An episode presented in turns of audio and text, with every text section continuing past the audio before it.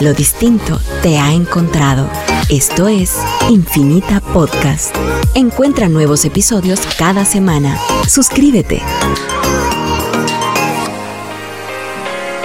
A continuación, en Radio Infinita, temas y debates con Quique Godoy, un programa de política, economía, desarrollo urbano y ciudadanía. Temas y debates con Quique Godoy Comenzamos.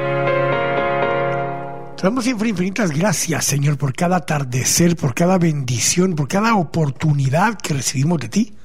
Ponemos siempre en tus manos nuestras vidas, las de nuestras parejas, las de nuestras hijas e hijos, las de nuestros padres y hermanos y las de nuestras amigas y amigos que nos escuchan.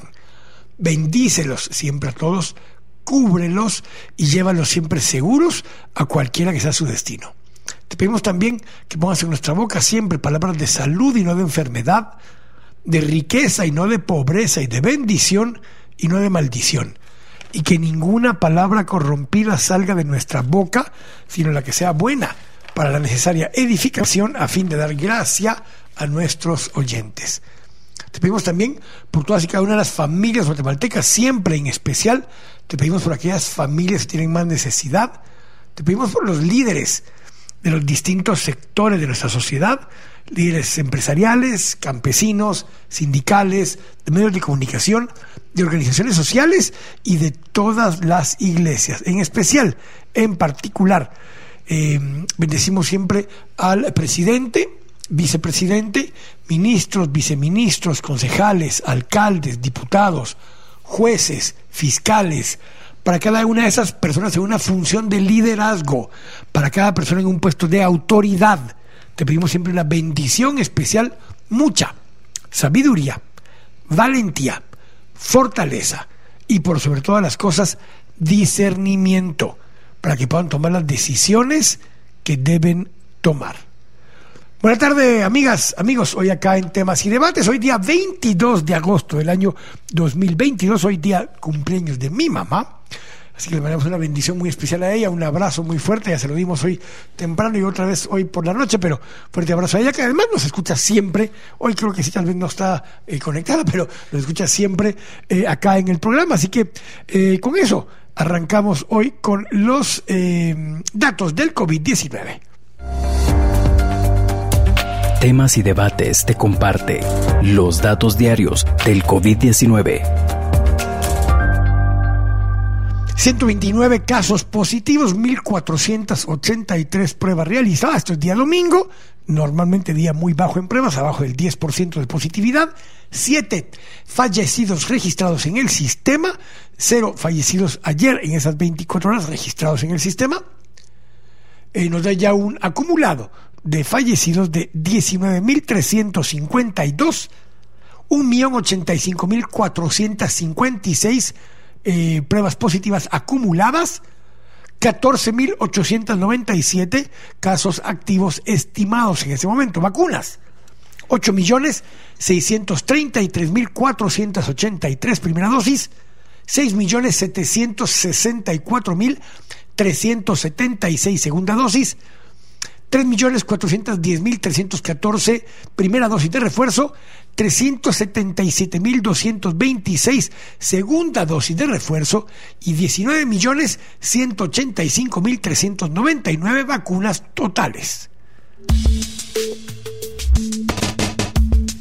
Noticias en 3, 2, 1. Nacional 1. Palabras del Papa Francisco. Sigo con preocupación y dolor la situación de Nicaragua. Quisiera expresar mi convicción y mi esperanza de que, a través de un diálogo abierto y sincero, se puedan seguir encontrando las bases para una convivencia respetuosa y pacífica, dijo. 2. Los episcopados católicos de la región centroamericana y países vecinos han expresado también sus muestras de apoyo, así como solidaridad hacia la persecución y arresto de alrededor de 15 sacerdotes en Nicaragua, junto a Monseñor Rolando Álvarez Lagos, noveno obispo de la diócesis de Matagalpa y miembro de la Conferencia Episcopal de Nicaragua. 3. El Observatorio del Volcán de Fuego reporta 5 a 8 explosiones débiles y algunas moderadas por hora, los cuales generan una columna de ceniza a una altura de 4.800 metros sobre el nivel del mar. 4. El eh, jefe de la Fiscalía Especial contra la Impunidad del Ministerio Público, Rafael Curruchiche, aseguró que no van a pedir que se revoquen los acuerdos de colaboración eficaz de Juan Carlos Monzón y Salvador González, alias ECO, en los casos de la línea y cooptación del Estado.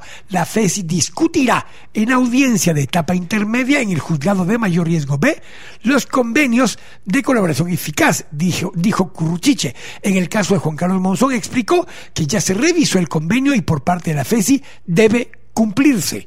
En ese sentido, mencionó que solo esperan que se lleve a cabo la audiencia para ratificar dicho pacto. 5. Ayer circuló un video donde el pastor Cash Luna hace referencia a la salida de Jordán Rodas de Guatemala y a la acusación contra José Rubén Zamora por lavado de dinero. Internacional. 1. El fiscal en Argentina pide 12 años de cárcel e inhabilitación política para la vicepresidenta argentina Cristina Kirchner. 2. La primera ministra de Finlandia se sometió a una prueba de drogas que dio en resultado negativo, según informaron fuentes gubernamentales. La mandataria pasó la prueba de forma voluntaria luego de que hace unos días apareciese en videos que la mostraban bailando con amigos y algunas celebridades. Algunos políticos de la oposición insinuaron que parecía que hubiera tomado alguna sustancia ilegal y dijeron que debería hacerse una prueba de narcóticos. Lo hizo y salió negativa. Bolsa de Valores. Hoy los mercados nuevamente han estado con esa volatilidad que hemos visto en las últimas semanas. Hoy el Dow cayó 1.91%, el Standard Poor's cayó 2.14% y el Nasdaq cayó 2.55%. Entre las acciones que más eh, volatilidad tuvieron, Apple cayó 2.30, Google o Alphabet Inc. cayó 2.58, eh, Microsoft cayó 2.94 y déjame ver por aquí alguna otra de estas que tiene más movilidad. Eh, bueno, Netflix cayó 6% y Tesla cayó 2.28. Son las que principalmente tuvieron movimiento. Bitcoin cayó 1.82, está en 21.213 en este momento. Y Dogecoin cayó 2.98, se me, se me perdió, 2.92 y está en .068. Petróleo. El West Texas Intermediate en 90.77 en este momento. El Brent está en 96,68. La gasolina sin plomo cayó casi 5% hoy, 4.62. Se mantiene bajo de 3 dólares en 2,87. El oro sigue abajo de 1.800 dólares la onza. El aceite de palma está arriba de 4.000, está en 4.160 de hecho. Ha subido 14% este mes. El café ha subido 6.78% este mes, está en 2.24. Y el azúcar ha subido 2.69% este mes, está en 17.94. Son los datos eh, bursátiles económicos para el día de hoy. Deporte. Y en el deporte, el, en el Mundial de Badminton, Kevin Cordón derrotó en 37 minutos a Niluka Karunarte de Sri Lanka y ahora se medirá contra el actual campeón del mundo en la segunda fase del Mundial de Badminton. Casemiro no pudo contener las lágrimas al despedirse el lunes del Real Madrid y afirmó que precipitó su salida al Manchester United al considerar que su ciclo con el club español había terminado tras ganar la última Liga de Campeones. Ya fue recibido en el estadio del eh, eh, del Manchester United, donde hoy el United derrotó 2 a 1 a Liverpool, donde entró al minuto 85 eh, Cristiano Ronaldo y Maguire, el capitán del equipo, estaba en la banca. Eh, hoy le dieron la bienvenida a Casemiro ya en el estadio y Hoy los Reds, eh, los de Liverpool, siguen sin conocer la victoria después de tres jornadas. En el deporte nacional, primer lugar sigue Cobán Imperial con 12 puntos, Antigua con 10, Municipal con 10, Maracateco con 10, Shela 8, Guastatoya 8, Misco 8, Comunicaciones 7, Iztapa 6, Santa Lucía Chumalguapa 6, Chinabajul 5 y Achuapa 5. El clásico el fin de semana terminó 2 eh, eh, a 2, de ganando en dos oportunidades eh, el Comunicaciones terminó empatando en minuto 88 el municipal. Y esos son los datos, eh, déjenme ver, principales del deporte para el día de hoy. Clima. 22 grados centígrados en este momento en el valle de la ciudad de Guatemala. La máxima de hoy todavía, ya pues ya fue, fue de 26 grados. Mañana también la máxima será de 26, la mínima de 16. 90% de posibilidad de lluvia todavía para hoy por la noche, mañana 80% de posibilidad de lluvia. El resto de la semana 100%, 100% de la eh, eh, de posibilidad de lluvia para el resto de la semana. Vamos a ir al corte, estamos acá en temas y debates en Radio Infinita. Editorial del día. Estamos acá en temas y debates en Radio Infinita. Hoy, hoy vamos a conversar, eh, los lunes son lunes de análisis político. Eh, vamos a conversar hoy en la primera parte del programa con don Adrián Zapata Alamilla. Vamos a conversar con, eh, con con Adrián un poco con respecto a la coyuntura en Guatemala, coyuntura política en Guatemala, pero yo quiero hablar un poco también con, eh, Adrián un poco acerca del modelo de desarrollo. Entonces vamos a hablar un poco acerca de la coyuntura política, la condición, la situación que se está dando, las características del modelo político actual y al final hablaremos un poco acerca de lo que debiéramos esforzarnos por promover como un modelo de desarrollo adecuado para Guatemala hablaremos un poco de distintos temas, entre ellos también temas eh, hasta tributarios. Estuvo Adrián justamente trabajando en SAT en un momento dado. Eh, y en la última parte del programa conversaremos con José Javier Galvez. Él trabaja en investigación en temas de derechos humanos eh, y con Fernando Hispanel. Con José Javier y, Fernando hablaremos en la última parte del programa justamente para ver el entorno, el ambiente, lo que se está dando, las condiciones y características que estamos viviendo en este momento, pero en particular en las tres áreas que hemos venido enfocando, eh, especialmente porque en estos últimos días se han llevado a cabo también asambleas de varios de los partidos políticos, están terminando de cerrar vuelta, dirían los muchachos, para terminar de tener sus órganos permanentes completos y empezando a hacer algunos de ellos convocatorias para sus asambleas de proclamación de candidatos y para aceptación de posibles alianzas o coaliciones en el momento de la elección el convocatoria que se dará en la tercera semana de enero del próximo año y la elección en la tercera semana de junio del próximo año. Así que estamos en esa, en esa eh, etapa, en esa recta eh, previa a la convocatoria formalmente y que el calendario en sí, vamos a hablar poquito acerca de eso con Fernando y con José Javier, el calendario en sí tiene fechas importantes, entre ellas fue una que pasó en enero pasado, que era la fecha máxima para cambiarse de domicilio electoral, o sea, si usted quiere votar en un domicilio, un municipio distinto al que está registrado actualmente, ya no lo puede hacer, lo podría hacer hasta la próxima elección. Y aclaro, si usted quiere cambiarse para votar en zona 6 en vez de zona 18, por ejemplo, sí lo puede hacer. Lo que no puede hacer es cambiarse para votar de municipio de Guatemala a otro municipio o entre municipios. Ya no se puede cambiar. Era un famoso tema de acarreo de votos que hasta unas semanas antes de la elección o de la convocatoria se daba el movimiento de personas, especialmente en municipios con pocos eh, ciudadanos registrados. Por ejemplo, San José del Golfo o... Eh, incluso podría ser Chuarrancho, que tienen pocos eh, ciudadanos registrados para votar allí. Usted podría mover gente de zona 6 o de zona 18, que para la votación de zona 6 y zona 18 de Ciudad de Guatemala no tenían un alto impacto, pero 1.000, 1.500 votos, 2.000 votos en esos municipios tenía un alto impacto. Entonces la primera fecha fue enero de este año, que ya pasó un año antes de la convocatoria.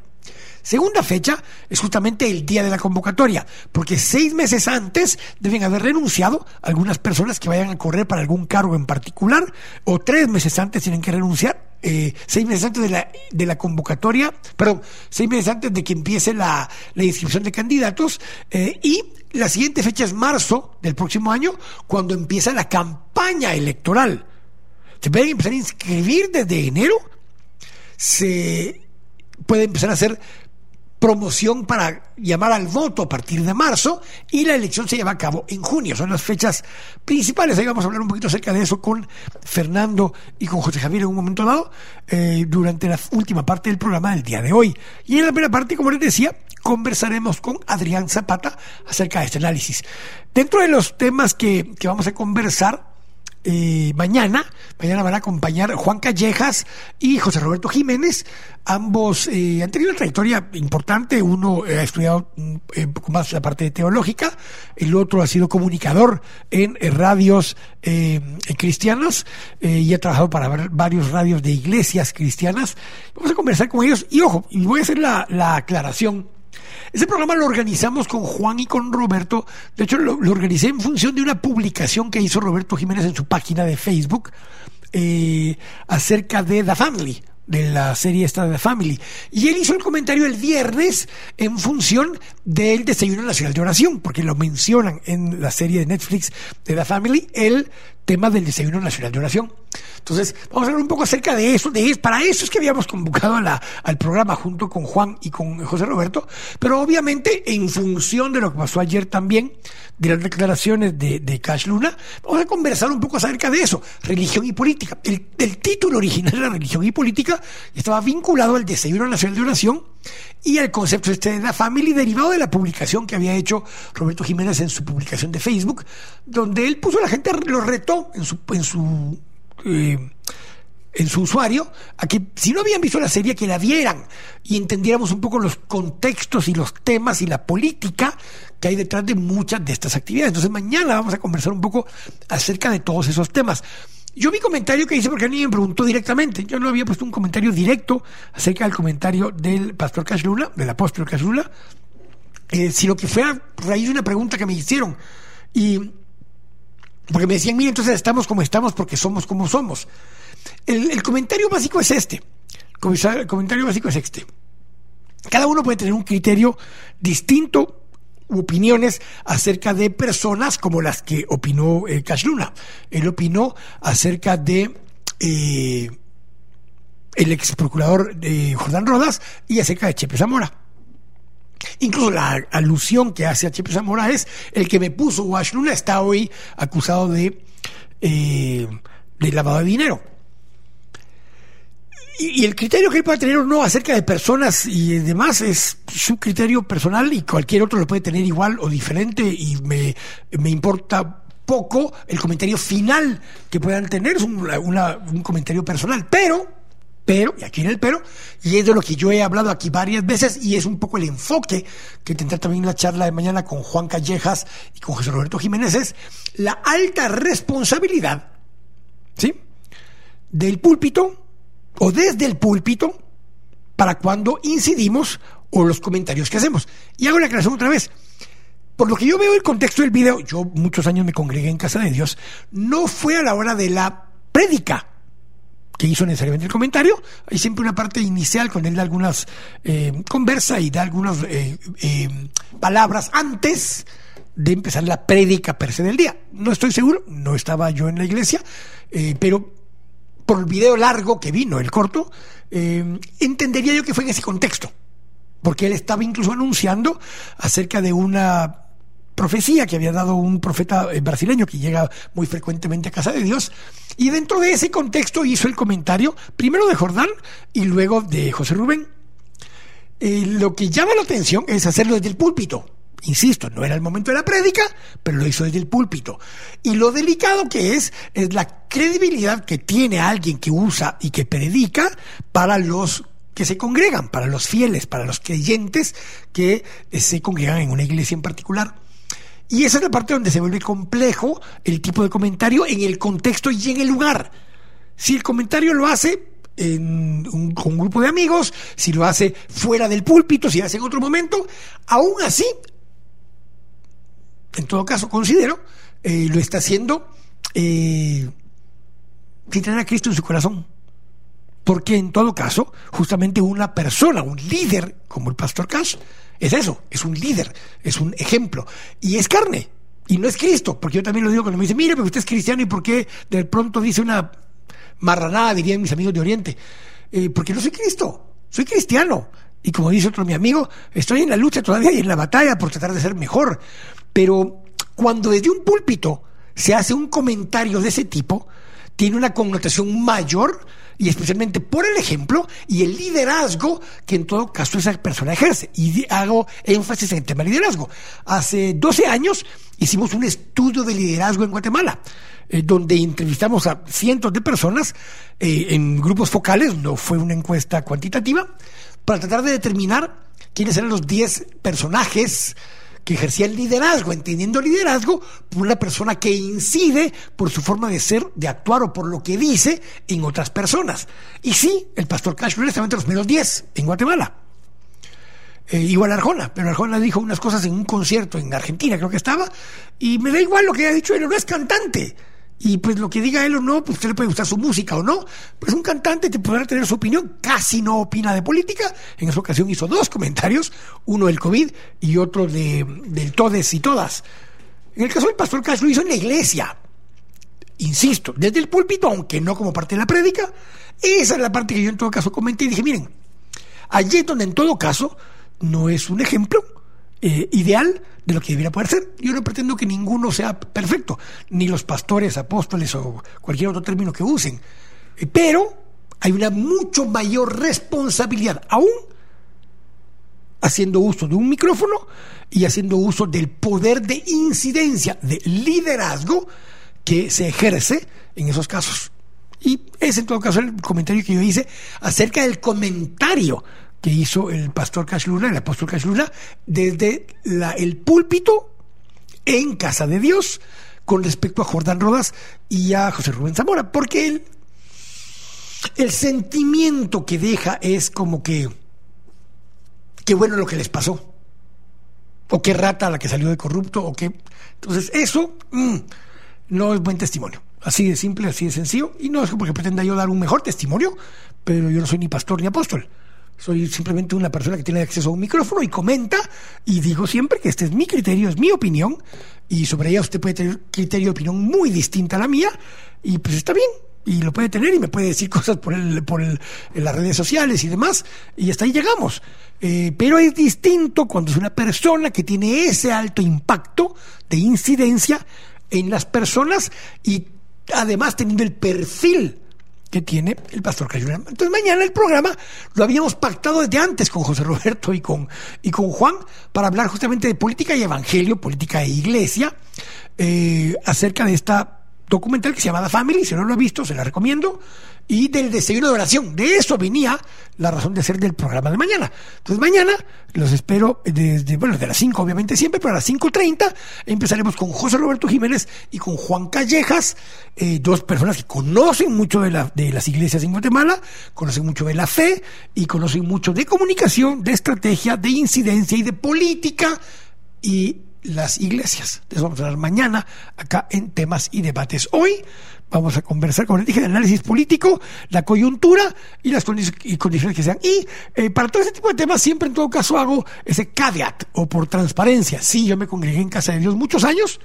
Antes de eso me congregué en el Shaddai, después de eso me congregué en Vida Real y desde la pandemia me he congregado virtualmente con Mr. Tante Gebel eh, porque pues durante la pandemia es lo que se pudo hacer y la verdad que tiene una eh, prédica y unos mensajes eh, impactantes eh, Dante y pues con él me congrego ahora por la vía virtual. así que el presidente, así tiene un programa, un show que también hay, lo critican mucho porque, porque es un poco más, ah, no sé si liberal la palabra adecuada, pero como él dice, es argentino. Así que, pues bueno, en todo caso, algún día hablaremos de él también. Pero mañana, mañana vamos a hablar de política y evangelio con José Roberto y con don Juan Callejas y hoy hablaremos de la coyuntura política de los modelos de desarrollo, porque ya sabe usted, los lunes es análisis político, los martes es ciudadanía, los miércoles es desarrollo urbano sostenible y los jueves es economía y finanzas. Aquí nos pueden encontrar siempre. Si no le gusta algún tema, pues ya sabe qué día puede no escuchar o escuchar otro día. Y si no le gusta que hable de Dios, pues escúcheme a partir de las 5 y 10 por ahí, que terminé la oración. Y váyase como a las 6.57 porque cierro también con un mensaje de Jesús. Así que tengo que ir al corte. Estamos acá en temas y debates en Radio Infinita. Estamos de acá en temas y debates en Radio Infinita, eh, compartiendo ahora eh, justo con don Adrián Zapata a el chilango le van a decir ahora, pero bueno, es otro día, nos cuenta. Don Adrián, buenas tardes, ¿cómo estás? Hola Kike, ¿qué tal? Muy buenas tardes, qué gusto estar ahí con, vos y con tu audiencia. igualmente, igualmente, Adrián. Desde, estas, desde estas latitudes. Desde otras latitudes, llamémosle así. Ahí le manda saludos al Procus si lo ves por ahí. Ah, no, no, no, creo que no está ahí. ahí vamos a hablar de vamos a hablar de dos temas después. Pero a ver, don Adrián, eh, yo, yo te planteaba cuando hablábamos de, de, tener la charla de hoy, era dos, dos cosas eh, quiero plantearte. Una, que hagamos el análisis un poco desde la perspectiva eh, política, pero de un contexto más macro, no la, coyuntura per sino que esa línea de tiempo que traemos tal vez llamémosle desde la democracia eh, más reciente, digamos, del 86, y agreguémosle en medio el tema de la firma de los acuerdos de paz. ¿Cómo fue esta primera etapa del 86 al, al 96-97, que es una primera etapa democrática, y después la etapa del 97 y para acá, partida tal vez en dos, del 97 al 2015 y 2015 para acá? Sé que es un, un contexto de tiempo, se mete solo en la coyuntura actual, pero es para poder entender mejor cómo llegamos a la coyuntura, Adrián. Sí, bueno, el, drama de nuestro país es, eh, tiene varios tomos, ¿no? Creo que los conoces más, vos mejor que yo. Algunos compartidos a nivel eh, global, eh, después de los fracasos en cuanto a ensayo y error que la humanidad ha padecido, sobre todo en, áreas del desarrollo, ¿no? Que eso es más tema tuyo, como te digo el fracaso evidente y contundente de la caída del modelo neoliberal en función del agasamiento del Estado de manera grosera y el, y el enderezar el camino, ¿no? El, generar dentro de la crisis un nuevo orden y buscar cómo a nivel mundial pues todo esto se, se reacomodaba y se empezaba a, levantar de los escombros la institucionalidad necesaria que permitiera pues el bienestar colectivo o bien común, depende de la línea que sigamos. Entonces, Guatemala, pues dentro de lo, de lo pequeñito, ¿no, Quique? Y de lo convulso que fue nuestra historia eh, durante mucho tiempo hasta la primera paz. Recordemos que fue el conflicto armado más longevo de América Latina y al mismo tiempo también de los más complejos. Y, con, y a la fecha, con deudas de verdad muy serias, no solo en función del tejido social, sino en función de justamente aspectos de desarrollo y compromisos incumplidos. Pero, pero por eso te lo planteaba así.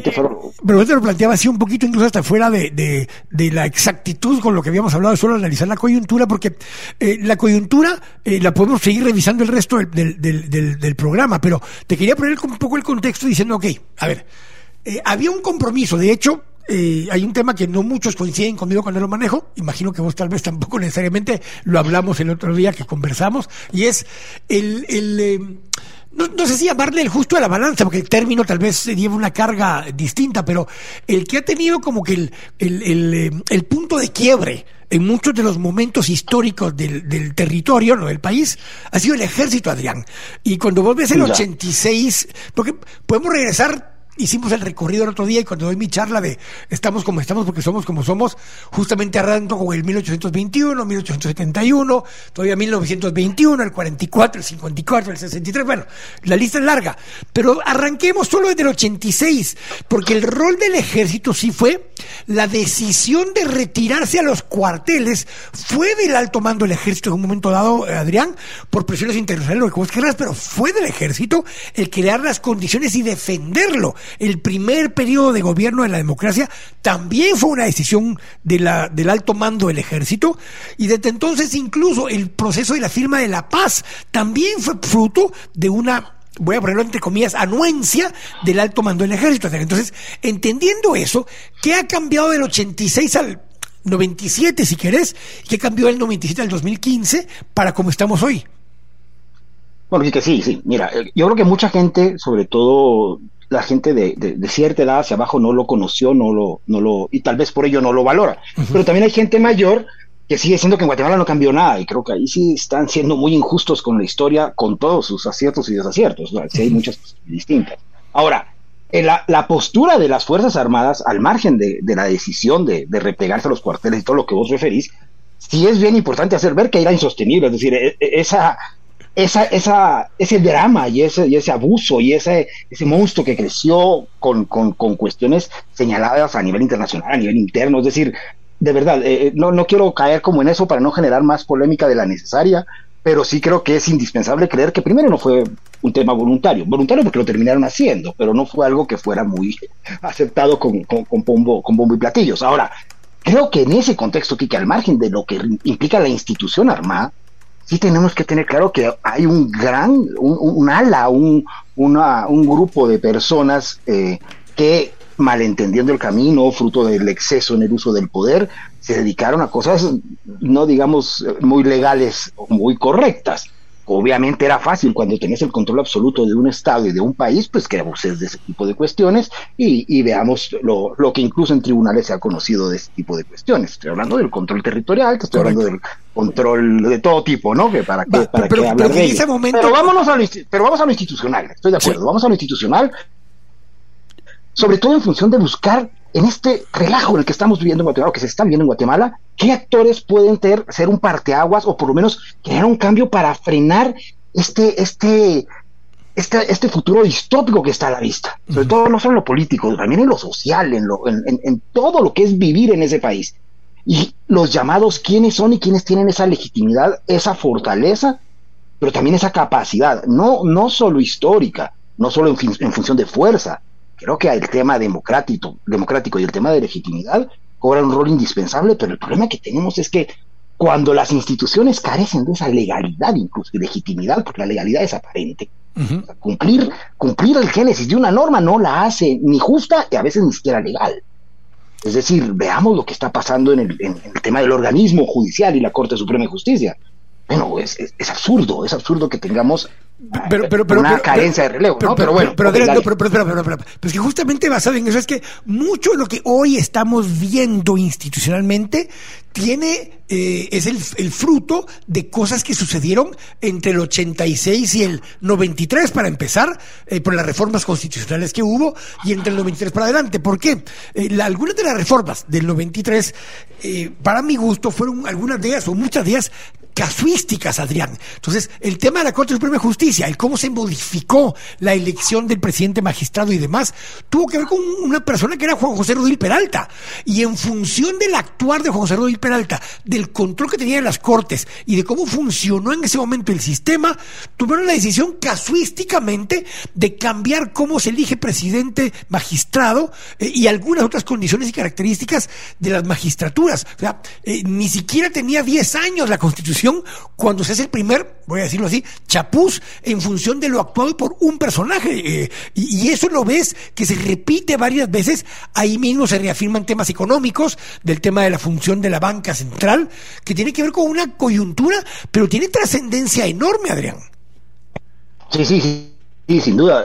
Creo que el pacto social como tal y su, a, partir del drama que hemos vivido en el país, Creo que el tratar de blindarlo a tal extremo hace que una dinámica jurídica sucumba ante lo, debería sucumbir ante lo social y ante la evolución social, ¿no? O sea, y, el problema es que justamente ante las inmensas necesidades y esa sobreprotección a veces eh, justificable por la historia de horror, pero también entendiendo que la, dinámica social debe ser evolutiva, tenemos que entender que generar un, un, un, esquema tan pétreo no necesariamente es la salida a nuestros problemas, que y ahí es donde, donde te recordarás el, el abordaje económico en función de proteger la, la macroeconomía del país, o, o, esto que hablábamos del, del, del aparato de justicia, es, es, es delicado entender que, que ya no, que, que, que, el sistema per se se ve agotado, no hay sistema que va a ser, que, que pueda aguantar a perpetuidad, y eso es lo que creo que como sociedad nos ha costado tanto respondiendo sobre todo a intereses mezquinos o sectarios, que es que ese es el, finalmente el problema, abandonar la visión de que un sistema debe, debe responder no necesariamente a los intereses solo de un grupo o un sector, que tiene que tener participación sin lugar a dudas, pero de que también debemos de establecer como primicia máxima, no solo es constitucional, esto que, que, que, profesas tu, tu, tu, tu fe de, de, la forma en la que lo haces, es que tener claro, o sea, las máximas en cualquier aspecto del ser humano debe ser el bienestar colectivo, el, el, abandonar el egoísmo y la mezquindad. pero, pero, ahí, pero ahí tocas un tema que eh, una de las patas de la, del banco del que te voy a plantear ahora lo vamos a discutir un poco mañana, eh, cuando lo hablemos con José Roberto y con, y con eh, eh, Juan Callejas, el tema de, la, de, las iglesias, el evangelio y la política. Pero eh, en teoría, sí. en la lógica de, de la praxis política, lo que pasaba es que el poder estaba sentado en tres patas en tres soportes. Y los tres soportes eran la iglesia, y en este caso la iglesia católica, que era predominante y absoluta cuando se crea el Estado. De hecho, la reforma liberal genera un poco de ese ruido cuando Miguel García Laos echa a los jesuitas, invitan al primer grupo protestante, eh, le dan un espacio casi a la par de casa presidencial. Ahí empieza esa parte. La otra es el poder económico, que se ha transformado en estos 200 años, Adrián, de el poder lo tenían los productores de añil, pasamos por los de banano, pasamos por algodoneros, por azucareros, por toda la, la gama de productos agrícolas, hasta llegar en medio al comercio, a ciertas industrias, hasta que hoy la tienen un sector económico que no necesariamente es productivo, sino que mueve pisto, pero no necesariamente produce. Y en la tercera pata del poder el ejército. Entonces, entendiendo que la lógica social del poder político en Guatemala estaba parada sobre esas tres patas, la transformación de esas tres patas en los últimos 200 años ha transformado el poder político, Adrián. Sí, sobre todo, a ver, en función de los intereses económicos, ¿no? O sea, uh -huh. la descomposición de la que yo te estaba haciendo referencia en función del capital tradicional sí. versus el capital emergente, que no necesariamente, bueno, no todo es ilícito, pero creo que la, la, la facilidad en, en, cuanto a, a, generarlo de manera ilegal ha, ha, ha, dado pie a que este sí prolifere de manera descomunal. Entonces, creo que este capital que emerge, anclado en las mafias, la gran mayoría, pues le está pasando una factura importantísima a este capital tradicional. O sea, primero lo, lo, lo, más evidente ahorita en función de la cooptación que vimos, que perdón que me brinque muchísimo, pero es el, el, expulsarlo por completo del control de lo público. Correcto. Los, los nichos que se habían mantenido históricamente en función del capital tradicional, date cuenta cómo se han ido debilitando. Y cada vez la cooptación ha sido tan integral y respondiendo a intereses mafiosos el control del Estado ya no está en función del poder económico tradicional de este país. Y la consecuencia es que está, ese poder económico está mutando y eso es muy delicado porque en función de ello el siguiente paso donde los van a echar es precisamente del mercado y es algo que, desafortunadamente no se ha tenido el alcance de verlo.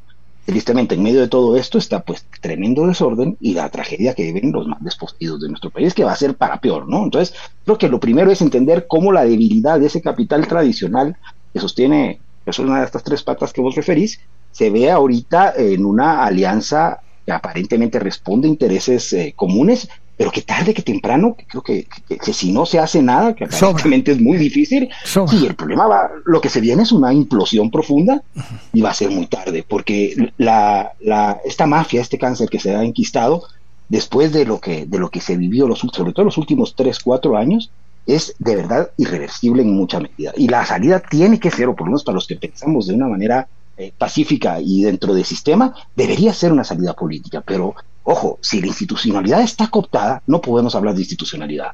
Para que exista un debido proceso, no basta con, con verlo con una visión positivista, es decir, porque la norma dice que así debe de ser, entonces estamos en un Estado de Derecho.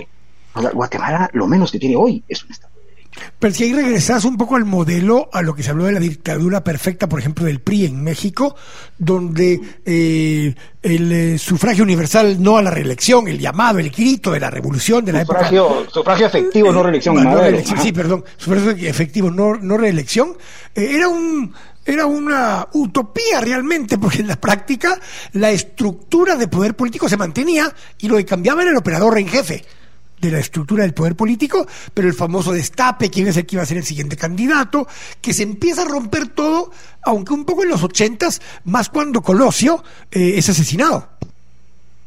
Sí, claro, hay un parteaguas ahí, pero no responde solamente a los problemas internos o a, o a la figura de un caudillo o de un líder. Uh -huh. Creo que es donde también nos hemos mal acostumbrado a nivel, yo creo que es parte de nuestras deficiencias, uh -huh. que son en función del derecho latino y, y sobre todo en nuestros países subdesarrollados.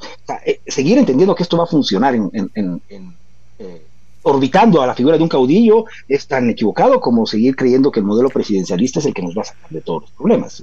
Y, y, es lo que vivió, lo que vivió en gran medida México, pero más que ello, es difícil compararlo en función de los recursos que tiene México, ¿no? Pero ubiquémonos en nuestro, en nuestro pedacito y veamos cómo justamente eh, el sistema está diseñado, y vos lo conoces perfectamente, justamente para que pase lo que está pasando.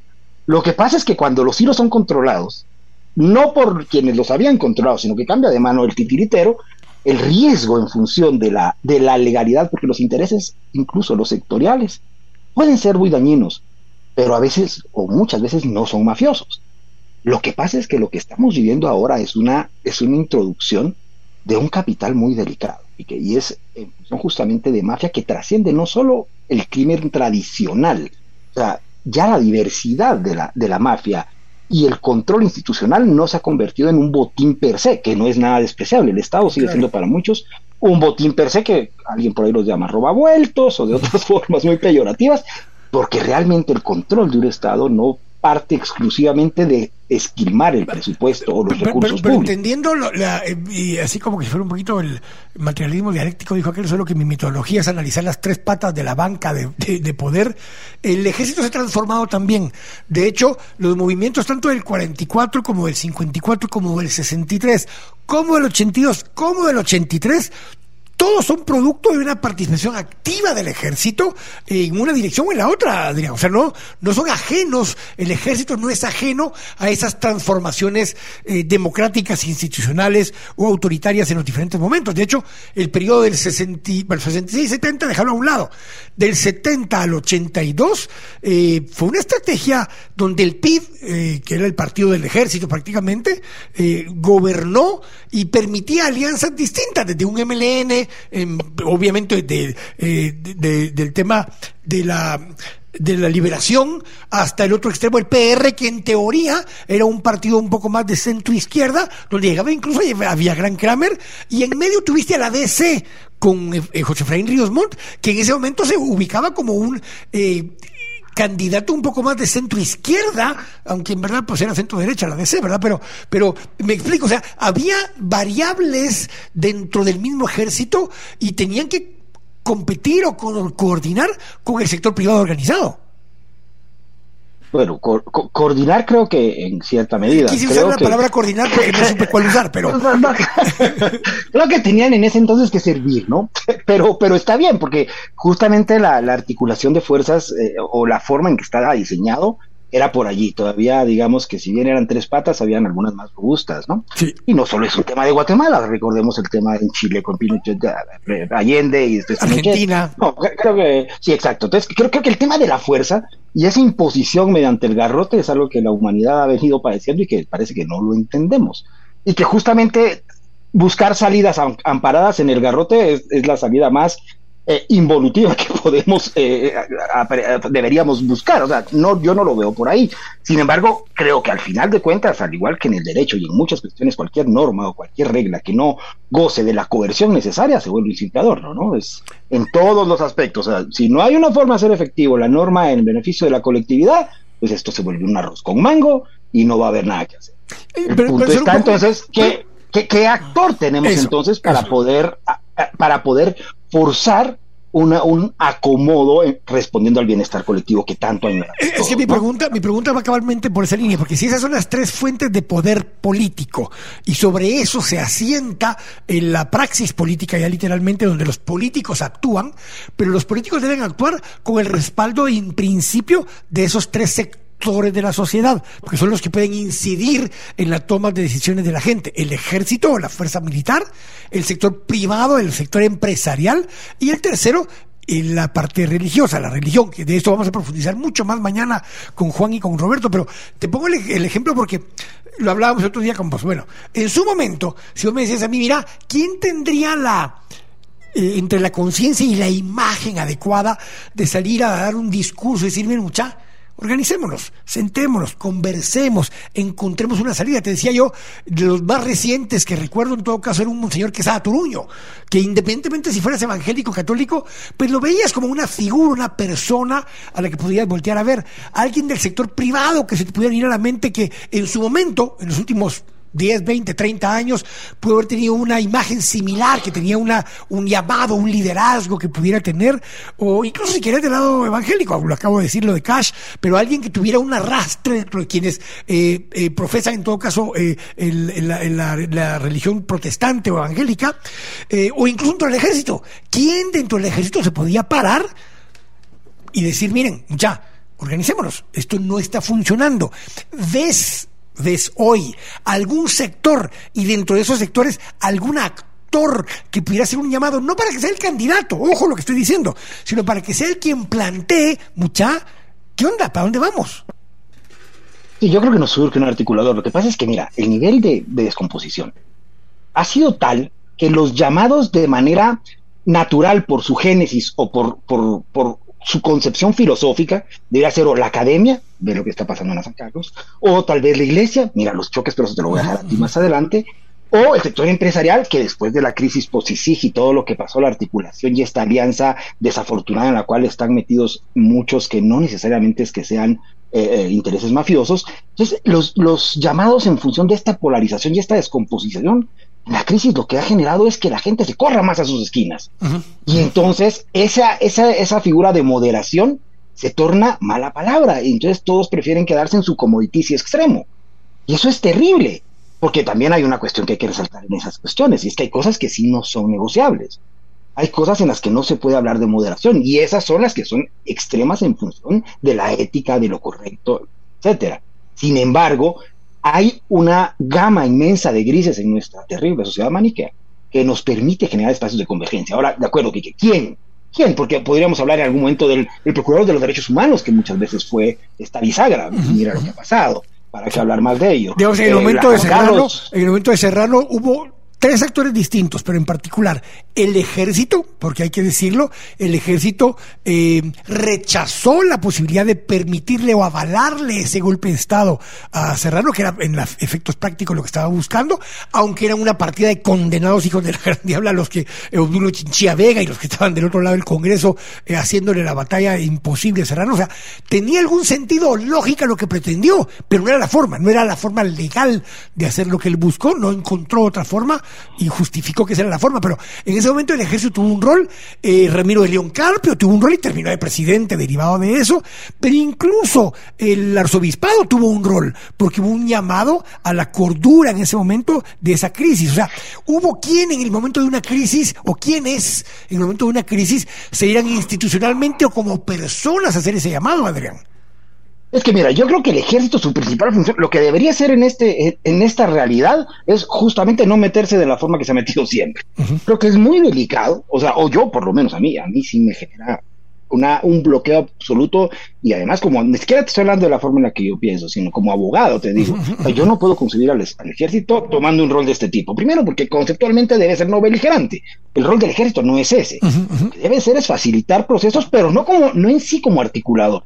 Creo que es dramático pensar que necesitemos que el ejército sea el articulador de una salida a esta crisis que estamos viviendo.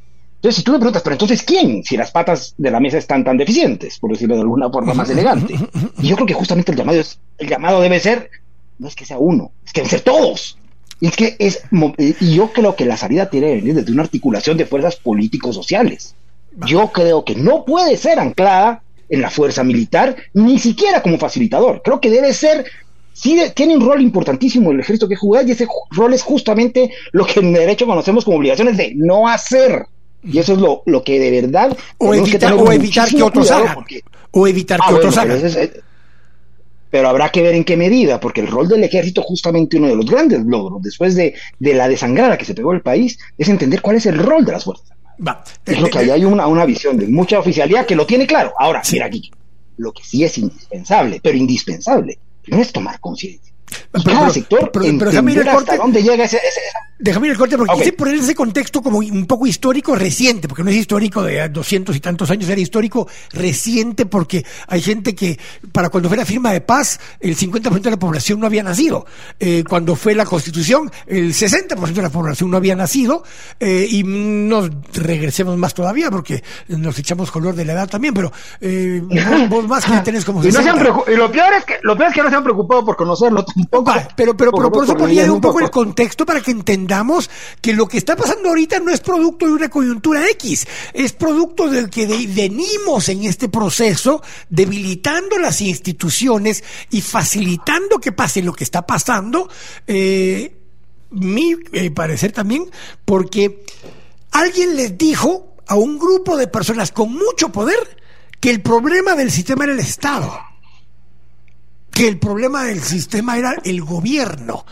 Y a partir de ahí. mal necesario. No, ah. ni siquiera mal necesario, era no necesario. Entonces, a partir de ahí, ciertos grupos de poder económico con esa visión política debilitaron la institucionalidad que hoy sería la única que los podría defender.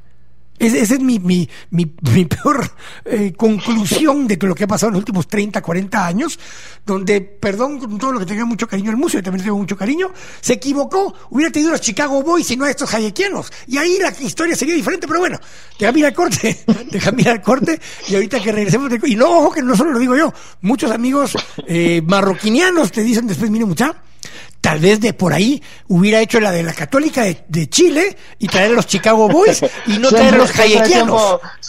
Siempre hay tiempo de enmendar el camino. Madre mía, pero, pero bueno, déjame mirar el corte y regresemos. Entendiendo ese contexto y entendiendo la debilidad a propósito de la institucionalidad del Estado y del gobierno, ¿dónde estamos hoy y qué nos toca hacer en los próximos meses? Estamos acá en temas y debates en Radio Infinita.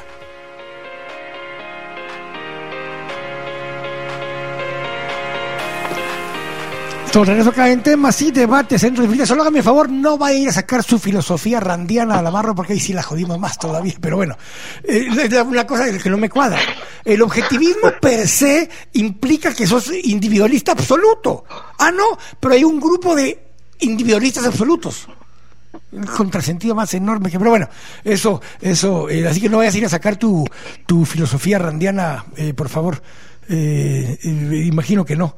Eh, pero bueno, que regresemos al punto. Mi punto ahorita aquí es, yo entiendo el tema que casi buscamos caciquistas, porque en su momento cuando yo dije lo del, lo del monseñor arzobispo que sea Toruño, que en su momento era cardenal que sea Toruño, tenía credibilidad entre distintos actores, Adrián. Entonces él individualmente podía hacer convocatorias y tenía algún tipo de poder. Pero olvidémonos de, personas o instituciones. ¿Quién hoy o qué institución hoy tendría la capacidad de convocar y sentarnos a analizar la situación actual y plantearnos una salida eh, al, a la crisis? Algunos te dirán que no hay crisis, eh, pero al, modelo o el sistema en crisis, eh, Adrián. ¿Quién, con quién, dónde encontramos una institución o una persona que tenga la capacidad de convocarnos? Que yo, yo sigo queriendo, porque soy un tipo de sistema, yo sí creo que todavía no hemos llegado a ese punto, sin embargo, la presión de esta olla está muy fuerte, o sea, y eso ya lo has hablado vos en otras ocasiones, como paréntesis, lo que la contiene es el trabajo de los migrantes y las remesas, es lo único que ha detenido que esto no haya reventado ya, porque la presencia del Estado en función de, de cumplir sus, sus, obligaciones es nula, pero, pero la remesa es lo que mantiene de cierta medida, bueno, en subsistencia un sector de la población que es la mayoría.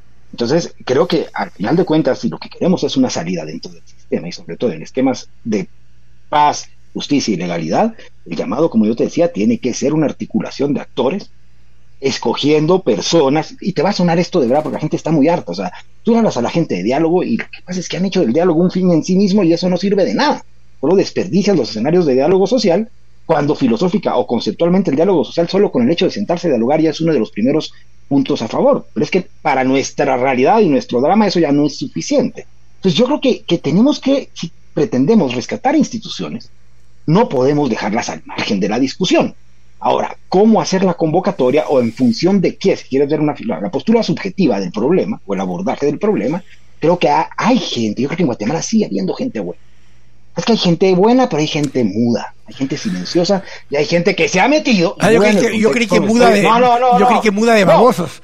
No, no, no, no, me refiero a que han sido, han tenido que además entendible, ¿no? O sea, que quien en ese, en ese país se, trata de levantar es, terrible porque la planadora te, te despedaza, te cierra oportunidades, bueno, en fin, si, si, no es que te va peor. Entonces, pero aún así creo que hay mucha gente que son los que, que son los que realmente están padeciendo en gran medida, eh, sobre todo en las áreas urbanas, eh, la, la, crisis política como tal, porque la crisis del día a día y esos, y esos escenarios de miseria, que no lo digo yo, no es un tema ideológico, bueno, sí es un tema ideológico, pero eso lo dicen los indicadores a, a, niveles de ciencia, vaya, y de, y de medidas claras. Pero lo que yo te decía es que hay gente que, que, que sí quiere sacar el país adelante, que sí queremos sacar el país adelante. ¿Cómo lo hacemos? Bueno, se habla de la participación política, pero es que el nivel de cooptación y los errores, no solo la cooptación, también son los errores groseros de la oposición y, y, la visión tan cortoplacista y miope de la oposición, o sea, ese pleito en el que están ahorita para ver con quién va a ganar para perder es, absurdo. Y no frase, frase, frase, pero bueno. frase de tu papá también, por cierto. ¿ah? Es correcto, es correcto. Entonces creo que es, que es indispensable generar esta articulación de fuerzas con de verdad, llamadas desde escenarios de institucionalidad con actores bien claros. Eh, pero, déjame darte nombres de instituciones o personas y, te voy a decir por, por, por, inventarme y por cosas que me han puesto aquí en el chat, pero es, bueno, alguien me dice, mire, un Cayo Castillo. O un, eh, como no, te puedo decir el CACIF, pero digamos, el, cooperativismo. Eh, o veamos la Iglesia Católica o como la iglesia evangélica no es unitaria como la iglesia católica, eh, un pastor como Cash Luna, o un pastor eh, como Ronnie Madrid, eh, o Rigoberta Menchú, o 48 cantones, o el gobierno plurinacional de Huehue, o el Congreso Xinca, o sigo, o sea, te he dado instituciones y nombres que en principio cada una tiene algún tipo de arraigo, pero alguna tendría la capacidad de convocar a todos de distintas ideologías, formas de pensar y demás, para sentarnos de verdad a dialogar. Mira, Quique, es que el país, así como está sobrediagnosticado, o sea, ¿qué hacer ahí? Está claro, es que de verdad, también está sobreesforzado en función de estos espacios. Y te voy a hablar de se hizo visión de país, se hizo tejedores, se hizo la agenda nacional compartida. La agenda nacional compartida. se ha intentado generar escenarios y espacios multidisciplinarios y lo que pasa es que han sucumbido ante los intereses eh, sectoriales. Pero creo, yo sigo creyendo que el diálogo nunca va a dejar de ser una opción. De hecho, es la única cuando estamos enfrentando un problema como este. Entonces, creo indispensable replicar estos esfuerzos, pero de verdad, frente a la realidad que estamos viviendo. O sea, a mí sí me costaría creer que los llamados, y estoy hablando no de los representantes, sino a quienes representan, tengan la miopía todavía tan, tan arraigada para no darse cuenta el riesgo en el que ya no es que tengan al país, incluso sus intereses están en un riesgo de verdad infranqueable. Entonces, yo creería que el escenario tiene que partir de ese gran encuentro desde lo social, pero, Quique, dejar a los políticos fuera de una decisión política es absurdo. No, obviamente, pero, pero los políticos a quién responden. Hemos hablado muchas veces que los políticos responden a quien los financia. Pero entonces respondamos, pues, tenemos las instituciones porque tampoco nos podemos ir al otro extremo y decir, bueno, aquí no sirve nada y tabula rasa. Pero, pero, pero, pero, pero, pero, espera, espera, ¿Cómo se hizo en Chile? Porque si vos ves a quienes convocaron a, la constituyente, no le llaman constituyente, pero a la Asamblea para la Constitución, eh, más del 80% eran personajes que nunca habían estado en política, Adrián. No, pero, pero, el procedimiento para la selección y las reglas son políticas. O sea, porque entonces la otra opción es romper el sistema. Yo creo que eso es muy delicado y el país no está para eso. La comparación con Chile valga como referencia, pero es abismalmente No, pero la puse porque, porque, acaban de convocar para hacer una nueva constitución, por eso lo puse. Pero ¿cómo, ¿y cómo llegaron al, puesto para... porque le prendieron fuego a la ciudad, pues. Ah, bueno, yo no quiero eso. yo, no estoy, yo no, o sea, eso es justamente lo que estoy diciéndote que debemos evitar. Ahora, lo que, lo que pasa es que ese fuego no es necesario que se prenda. Esa olla de presión, o sea, si, si la política estadounidense se pone más rígida y realmente las remesas se tornan un problema, que eso es muy difícil. Recordemos que cuando el, hombre, el hambre llega, el hombre se va. Eh, pero si se pone tan rígida que, que, limite o merme la cantidad de remesas, es un polvorín. De verdad es un polvorín. Entonces yo no quiero que eso pase, creo que muchos no queremos que eso pase. Entonces, ¿por qué no? ¿Por qué no podemos ahorita, antes de que la puerta nos agarre el dedo, entender el inmenso riesgo en el que estamos? Y hacer un esfuerzo desde este gran encuentro político-social, porque no hay de otra, en el cual evidentemente la forma de exclusión, hay mucha gente, mucha gente que se va a autodestruir, hay otras personas que no van a tener el más mínimo talento credencial para participar. ¿Quién lo decide? Pues lo decidirá justamente los protocolos que debemos para o sea, hay que trabajar el esfuerzo. Pero, lo que no podemos es seguir como estamos. Pero mira dónde me voy a tirar así de extra hasta el fondo. Si te digo yo que los que mandan son los que financian partidos, y los que financian partidos hoy son la estructura de corrupción del Estado, y los narcos en un 80-90%, y los privados o individuos eh, o personas individuales son la minoría, entonces, ¿a quién convocas para que cambie el sistema? Porque para que el sistema cambie legalmente dentro del sistema, son los oficiosos cargamochilas y mandaderos de los narcos y los oficiosos y cargamochilas de los de la corrupción del Estado, que están hoy en gran mayoría en el Congreso, a quienes les tenés que pedir que lo cambien. ¿Cómo lo van a cambiar si por eso lo tienen controlado?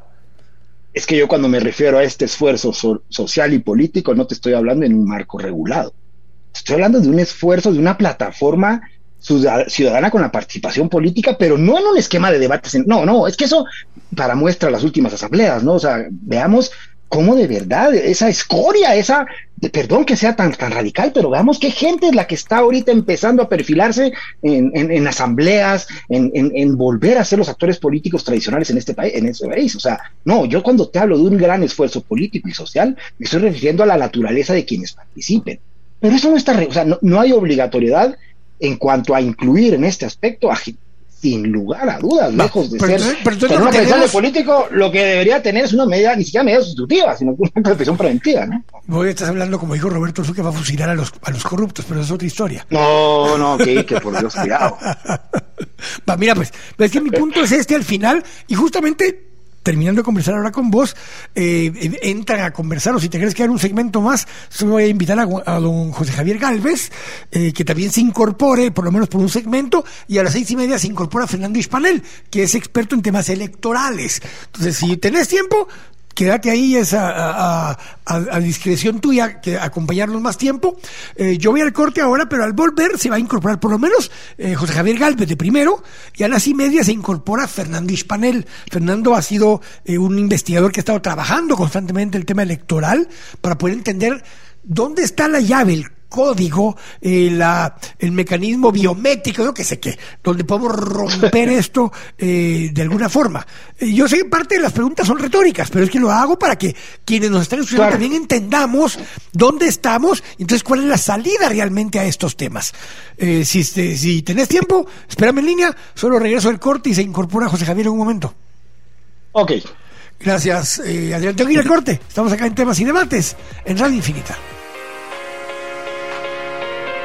Estamos regreso acá en temas y debates aquí en Radio Infinita, estos lunes de análisis político. Poco a poco iremos invitando a, actores eh, político-electorales eh, para que puedan empezar a conversar un poco más acerca de algunos de los temas, ya que se están llevando a cabo algunas de las asambleas de proclamación o de candidatos o que ya están en, en camino en esa dirección. Empezaremos a invitar periódicamente a alguien o a así en chapín chapín a alguienes que nos quieren acompañar a hablar de esos temas.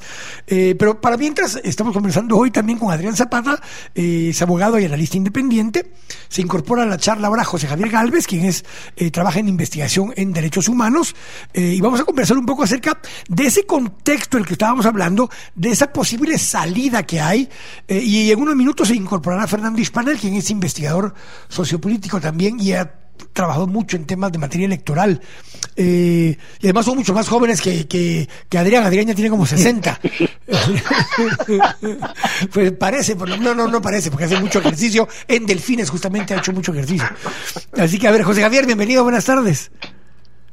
Hola, ¿qué tal, Quique? ¿Qué tal, Adrián? Es un gusto compartir con ustedes. Gracias por la invitación. No, al contrario, José. Además, José Javier viene referido porque, aunque ustedes no me lo crean, yo siempre hago el esfuerzo de tener algún tipo de balance de género. Y estaba invitada Fátima, estaba invitada Meribet. Eh, Meribet Bustamante está en luna de miel no los podía atender. O sea, creo que si hubiera intentado, no, no mm. regresa en el luna de miel. Entonces, Meribet no lo podía acompañar.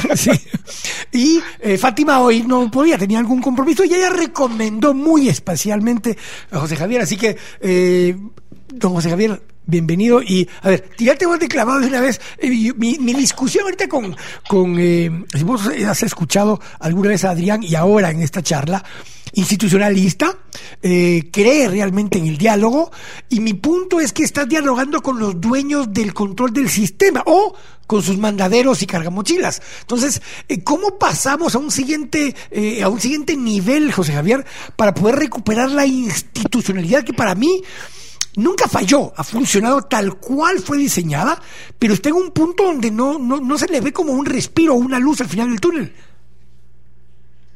Bueno, yo la verdad es que creo que ahorita soy un punto medio entre las opiniones de ambos, estoy bastante de acuerdo con las dos cosas. Yo creo que hay, hay que partir de que los cambios no van a salir de quienes están sentados ahorita gozando de los beneficios que les permite tener el sistema. O sea, los diputados no van a proponer una ley, una reforma a la ley electoral y de partidos políticos que, que beneficie la verdadera democracia y la verdadera institucionalidad, eso creo que es claro. Pero eso es porque ahí están sentados diputados que pues han aprovechado la falta de acción de un montón de personas y creo que lo primero, primero que podemos hacer es participar políticamente, que eso parte desde empadronarse hasta ir a votar y formar un partido político, que sé eh, afiliarse a un partido político, eh, levantar la voz, creo yo que, son cosas que sí o sí tienen que pasar y que tiene que ser eh, el, primer, el primer paso. Yo creo que es importante un montón de cosas que están sucediendo en la actualidad, por ejemplo, que defendamos la lucha contra la corrupción, por ejemplo, pero alguna vez leía a, Mauricio Echeverría en Twitter que decía, la lucha contra la corrupción no es una agenda política, tiene que haber mucho más detrás, tiene que haber eh, una recuperación que sí o sí pues va a ser paulatina de la institucionalidad a través de, eso, de, la participación política de todas las personas que hasta el momento habíamos dicho, bueno, yo me quedo un poco al margen, ¿verdad? Eh, ahora, mucho se discute también constantemente acerca de que deben participar más jóvenes. Y cuando empiezan a salir jóvenes, el dilema aquí no es la edad, sino que es la mentalidad, es la forma de pensar, la forma de actuar. Entonces pueden haber nuevos movimientos, pero si los nuevos movimientos terminan colapsando o cayendo en las mismas prácticas porque el sistema te empuja hacia eso, José Javier, ¿cómo salimos de eso? Pues yo creo que más que más que pensar cómo salimos en, el, en la forma en la que ahorita están dándose las cosas, es cómo podemos hacer un poco las cosas diferentes. Voy a, voy a intentar explicar. Yo creo que hay pocos partidos políticos que realmente han, por ejemplo, tenido prácticas eh, realmente democráticas en su seno. Los partidos políticos al día de hoy son vehículos electorales. Viene un caudillo, compra una ficha y entonces con ese partido se va a la presidencia o a una diputación o a una alcaldía, etcétera eh, porque no hay organización eh, desde las bases. Son pocos los partidos que, lo han hecho y creo yo que esa pues, tiene sí o sí que ser una de las soluciones, porque los partidos políticos están pensados desde la legislación, desde la ley electoral y de partidos políticos para hacer eso, ¿no? No un vehículo electoral para que un caudillo llegue al poder, sino una forma democrática de poder elegir a las personas que consideramos que son idóneas. Entonces, para mí esa es, es, es no la panacea, pero por lo menos una, una propuesta interesante. Adrián, eh, dentro de ese contexto y entendiendo, la semana pasada hablábamos con Carlos Mendoza, eh, dos millones de jóvenes menores de 25 años no empadronados, es el sector de la población más grande en principio poblacionalmente, pero más pequeño en relación a su participación eh, ya registrados como, como, como posibles electores, Adrián. ¿Qué, ¿Cómo se le llama? ¿Cómo se le, se le pide a ese sector de más jóvenes a que se active y participe si lo que ve a su alrededor es lo que estamos viendo? Bueno, es que lo que pasa es que nuestro famoso bono demográfico, después de cómo nos, nos fue en función de lo social, se, nos fue al, Estados Unidos. Al, drenaje, es triste, sí. Y ojalá que nos, se nos hubiera ido en condiciones mejores, ¿no? Que, que, la migración fuera una opción y no una expulsión, pero eso, eso es mundo al margen. Entonces, yo, yo creo que es difícil exigirle a la población que piense en esto cuando de verdad lo que están viendo es cómo van a hacer para comer. O sea, hablarles de participación política, lo que, lo que la, gente está viendo es cómo resuelve su día a día. Entonces, eh, porque de verdad, pensar en la urbanidad de nuestro país versus lo que es la dinámica en el campo es, es abismalmente distinto. Entonces, sí, sin lugar a dudas hay que buscar una salida, pero creo que lo hablábamos con vos la semana pasada, Pique. Eh, primero, el alcance de ciertas reformas y no caer en la, discusión infértil, porque es caer en el juego de, tecnicismos como es en un principio el tema de los listados y lo habla, que sí es necesario abordarlo, pero creo que tenemos que entrar a temas más, más macros que nos permitan controlar el flujo de efectivo para las elecciones. Creo que, que ese es el, pecado original, coincidamos con vos aquella, en aquella ocasión, y hablar del tema de la regulación de la campaña. Eh, el gran sueño, pero yo sé que ahorita me van a caer por todos lados, pero el gran sueño de que el financiamiento no sea privado bajo ninguna circunstancia, el tema de la limitación absoluta de los tiempos y la repartición de esos espacios y tiempos, o sea, no es que no se pueda, claro que se puede, y que eso va a favorecer a los ya instalados, sí, todos los procesos de cambio llevan, llevan ya una serie de partegoas que dependerán mucho de tu capacidad y de tu organización, o sea, la dinámica, la tener a la gente con una, con, una politización suficiente no es un trabajo de un día, si ese es el trabajo de los partidos políticos. Pero el problema es que cuando tú tienes y constituyes un partido político en Guatemala, lo que haces es ver cómo logras no perder ese control. Y para bien o para mal, algunas con intereses perversos, pero otras también no es posible que tú vayas pretendiendo controlar un partido político cuando estás ejerciendo eh, funciones incluso ya institucionales. Entonces creo que lo principal es cambiarle el chip a la gente y entender que, su prioridad bajo ninguna circunstancia es organizarse y participar. Eso para las áreas urbanas es cierto, yo coincido con José Javier, eso es lo deseable, eso es, eso es lo que añoramos de una sociedad preparada en función de, de una realidad más cercana a lo que el mundo vive. Pero si nuestro país, desde las autoridades nos dicen que somos antiglobalistas, o sea, caray, es que eh, eh, en la afirmación está lo jocoso, ¿no?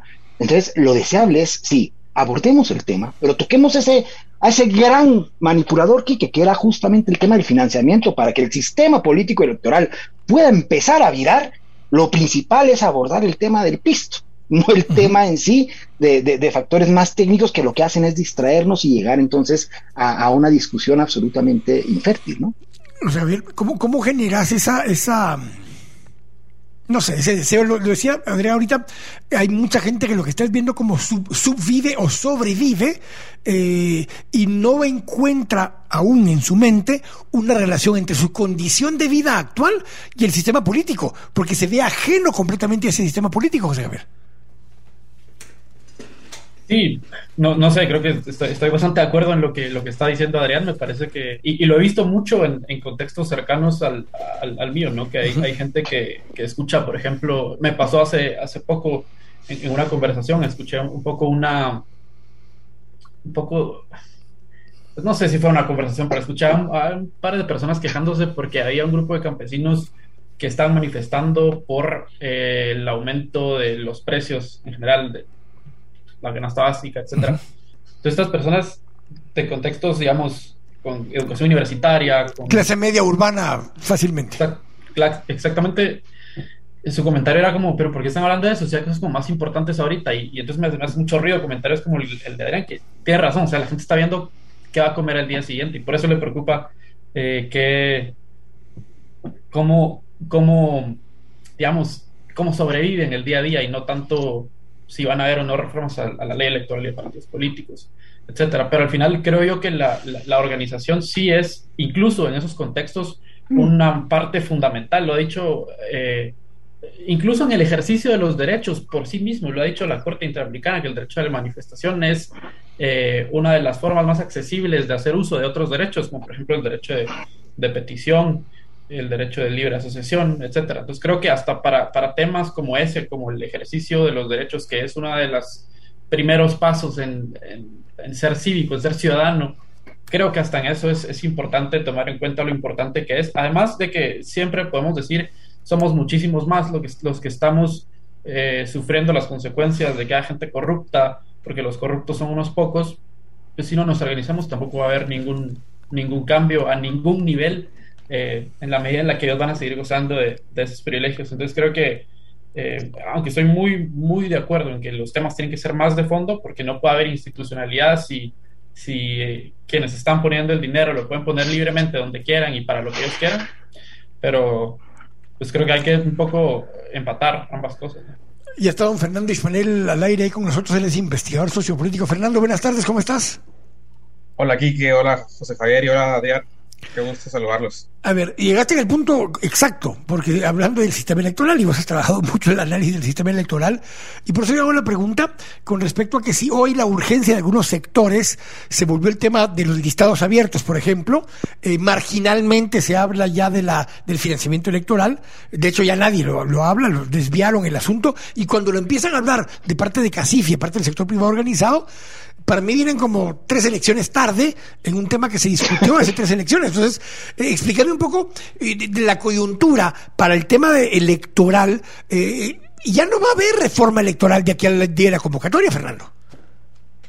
Sí, es una, digamos, es una opción que es muy difícil que avance considerando los tiempos políticos y los intereses, los tiempos del mm. proceso electoral y sobre todo de los intereses de los distintos actores. Eh, es cierto que hay, digamos, distintos aspectos de las últimas reformas a la ley electoral y de partidos políticos de 2016 que deben mejorarse y que deben atenderse, pero también hay que considerar que un cambio de un momento para otro a tan solo cinco meses de la convocatoria de elecciones, realmente no nos va a asegurar un mejor proceso. Eh, quizás lo que ha faltado siempre en este sentido es una visión a largo plazo. Y lo que decías, digamos, el tema del financiamiento se tuvo que haber tocado hace tres, cuatro elecciones atrás. Eh, siempre han sido reformas que han estado teniendo temas muy particulares, muy coyunturales, cuando realmente se debe tener presente el fortalecimiento por una parte, el sistema de partidos políticos, entendidos, entendiendo, digamos, a los partidos como estos, estas organizaciones que representan a los intereses de las personas, pero también a, al sistema electoral. Y al sistema electoral, lo que nos referimos con ello es a todos estos elementos que permiten que uno vaya a votar por una persona, vaya a votar por un partido político y este resulte electo. Entonces, en este tema es donde metemos las listas de elecciones, los distritos electorales, el financiamiento. Y eh, el problema es que no tenemos una visión y, y, esa visión, si bien la pueden tener algunos actores eh, que no tienen decisión política, hay que trasladarla a los, trasladarla a los actores políticos.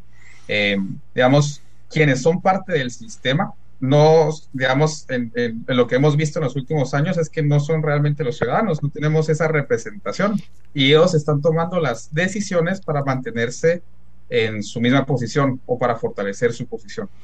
Em, por eso es, digamos, uno de los elementos que es, fácil decirlo, pero que realmente es complicado considerando las, las condiciones coyunturales, pero también el diseño de la, de la ley electoral y de partidos políticos, es la participación ciudadana.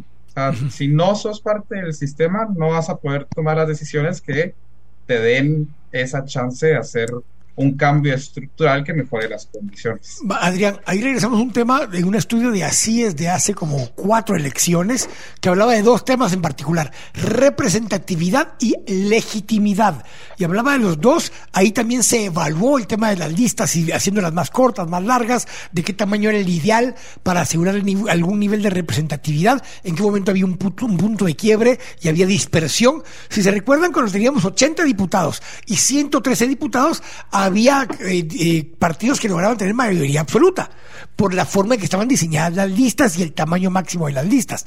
Conforme las listas se hacen más largas, hay más participación de representación de minorías, que fue un propósito expreso expreso, explícito de los constituyentes del 85, Adrián. O sea, esto no es por casualidad que está así el diseño de las listas. Estaba así para asegurarse que no solo tuvieran representatividad los dos, tres partidos principales. O sea, no está diseñado para bipartidismo, sino que está diseñado para multipartidismo, Adrián.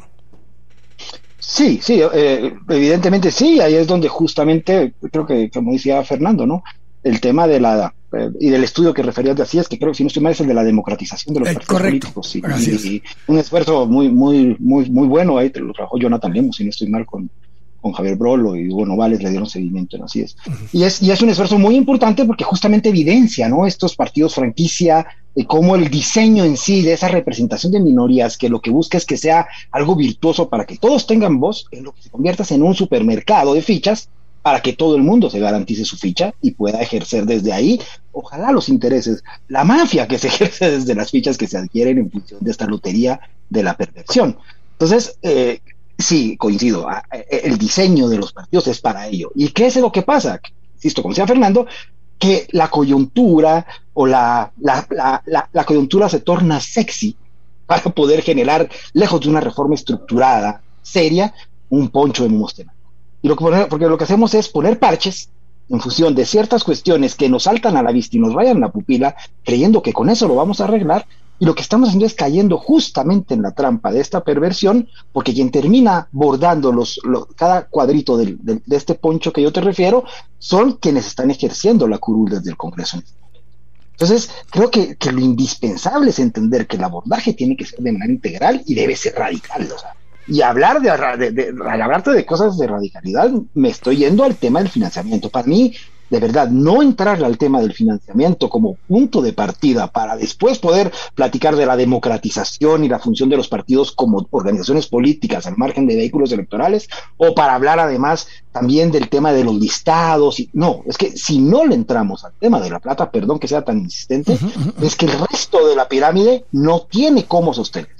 Entonces creo que es indispensable verlo de manera integral en cuanto al, a la no, yo estoy de acuerdo y muchos de los estudios, el estudio que vos decís fue el segundo. Antes de ese fue uno dirigido por Carmen Ortiz, si mal no me recuerdo, de la elección ah. anterior a ese todavía, que hablaba específicamente del tema. Fue la primera vez hace cuatro o cinco elecciones que se empezó a discutir el tema de la representatividad, del tamaño de los listados, de si los distritos podían ser de un tamaño distinto, pero lo pongo solo como contexto porque no es algo que empezamos a discutir hace una elección o dos. Esto, eh, desde que fueron las primeras elecciones, desde que pasó la reforma el 93, desde que se ha visto la dispersión del poder por la representación de minorías, entre comillas, el multipartidismo que está incentivado en la Constitución, eh, lo que eso lo genera José Javier es una dispersión del poder. Y cuando el poder lo dispersas, pero lo controlas por medio del financiamiento, que es lo que planteaba otra vez ahorita Adrián, eh, no te importa de qué tamaño sea el distrito, porque en tal municipio el que más billete, el que más galleta o el que más pueda bloquear a otros candidatos, ¿quién carajos va a competir contra tres quiebres, por ejemplo? Eh, tenés ya controlado el poder político de ese territorio, José Javier. Sí, sí, ahí estoy absolutamente de acuerdo en el tema de que tiene que ser una reforma muchísimo más de fondo y muchísimo más integral. Me, me viene a la mente ahora un, un término que utiliza la filósofa Wendy Brown, que es eh, catedrática de ciencia política en UC Berkeley, que ella lo, llama desdemocratización de la democracia, que es que se va erosionando la democracia a medida que se fusionan el Estado y los grupos de interés, que es exactamente lo que, lo que ha pasado en, en, Guatemala. Entonces, sí, tienen, si no se toca el dinero, no se va a tocar nunca la institución, pues la institución en general de los partidos políticos como concepto. Eh, eh, esa es parte de, mi, dilema, pero entendiendo eso, entonces ciertas institucionalidades, eh, la PDH, por ejemplo, la PGN, el Ministerio Público, que en principio deben tener autonomía de los poderes fácticos principalmente, cuando éstas empiezan a ser capturadas o cooptadas por cualquiera de los extremos o por cualquier grupo político en particular, te deja de tener un balance y un sistema de, de checks and balances, como dicen los gringos, José Javier. Sí, definitivamente. Y eso tiene que ver también con la forma en la que se desarrollan los procesos eh, de elección y quién los controla, ¿verdad? Por ejemplo, en el caso de la, más reciente elección del fiscal general hubo, hubo formas muy, muy evidentes en las que se entrometían otros poderes del Estado, o más bien los poderes del Estado, en, la elección de un funcionario que, que, debe ser en principio independiente, como lo es el fiscal general o la fiscal general en nuestro caso. Por ejemplo, con el tema del, del amparo por medio del cual la se obligó a que votaran por por ella para incluirla en la nómina o en, o en la cuando removieron a, uno de los de los decanos, en ese entonces el de la Da Vinci, porque les era incómodo, porque había sido mandatario de la CICIG, o sea, fue, fue una cosa de que el Ministerio Público en 18 horas le había pedido a la universidad y, al, y a la comisión de postulación un informe, una investigación así súper rápida, es decir, pero es lo mismo, hay, hay, hay fusión entre el Estado y los grupos de interés están controlando en este momento pues las instancias eh, de gobierno y que ahí pues hay, una hay, hay una eliminación de eso, de cualquier tipo de checks and balances. Eh, Fernando, la lógica del mandato de que después de cada elección se haga una revisión de la ley electoral y de partidos políticos para evaluar mejoras, para retocarlo, para tener mejoras para la subsiguiente elección, eh, se hizo en el sentido de que hay una dinámica que está cambiando y que esa dinámica requeriría en su momento que actualizáramos la institucionalidad por temas de redes sociales, por ejemplo, por temas de financiamiento electoral de formas distintas, por temas de medios de comunicación. Era parte de esa lógica, Fernando. Eh, la CAME, creo que se llama la, una de las, de las comisiones, eh, ¿ha funcionado o no ha funcionado? Es más un adorno el que tenemos. A ver, creo que tenemos que digamos, puntualizar que fue la primera ocasión en el 2019 que se realizó la Comisión de Actualización y Modernización Electoral y, eh, digamos, como su nombre lo dice, lo que busca es discutir o, digamos, los cambios que se deben realizar a la normativa electoral para actualizarla y modernizarla. El tema es de que, digamos, esto es muy puntual y nosotros tenemos problemas estructurales que no se han atendido desde hace muchos años. Entonces, si vamos a estar discutiendo en cada elección, perdón, en cada discusión de la CAME sobre si tenemos que cambiar el listado de listas, si tenemos que cambiar los distritos electorales, si tenemos que reformar el régimen de medios o el régimen de financiamiento, realmente nos vamos a estar perdiendo en parte la esencia de la Comisión de Actualización y Modernización Electoral, que esto es algo que se copió, no recuerdo bien si es del, del caso colombiano o el caso panameño, pero que eh, si tuviéramos un sistema ideal, sería un espacio muy importante, un espacio en el cual eh, se podrían justamente realizar esas adecuaciones en la ley electoral para atender los desarrollos de los últimos años, temas como las campañas en redes sociales, como el uso de eh, tecnologías para la transmisión de información, como, como ha surgido ahorita el blockchain. entonces, hasta que no tengamos resueltos los problemas estructurales y hasta que los actores que participan en esta comisión no se pongan de acuerdo, realmente puede ser un espacio que, eh, más allá de tener, digamos, eh, digamos, eh, acuerdos o avances en la discusión, sea un espacio donde se estanque y cada quien, cada actor llegue con su propuesta y más allá de discutir, trate de imponer su agenda. Y creo que eso es lo que falló digamos, la CAM en 2019, que cada actor, y fueron muchos realmente, llegó con su propuesta, eh, muchos llegaron realmente sin, digamos, sin esta intención de dialogar y sin llegar a acuerdos, y lo que provocó es que tuviéramos un documento final donde realmente no hay acuerdos, lo que hay son propuestas, y se establece eh, cuáles tuvieron, digamos, eh, cuáles fueron las más repetidas por distintas organizaciones, pero no realmente los acuerdos. Y aquí quizás lo que hay que hacer mención es también que faltó la participación de los partidos políticos.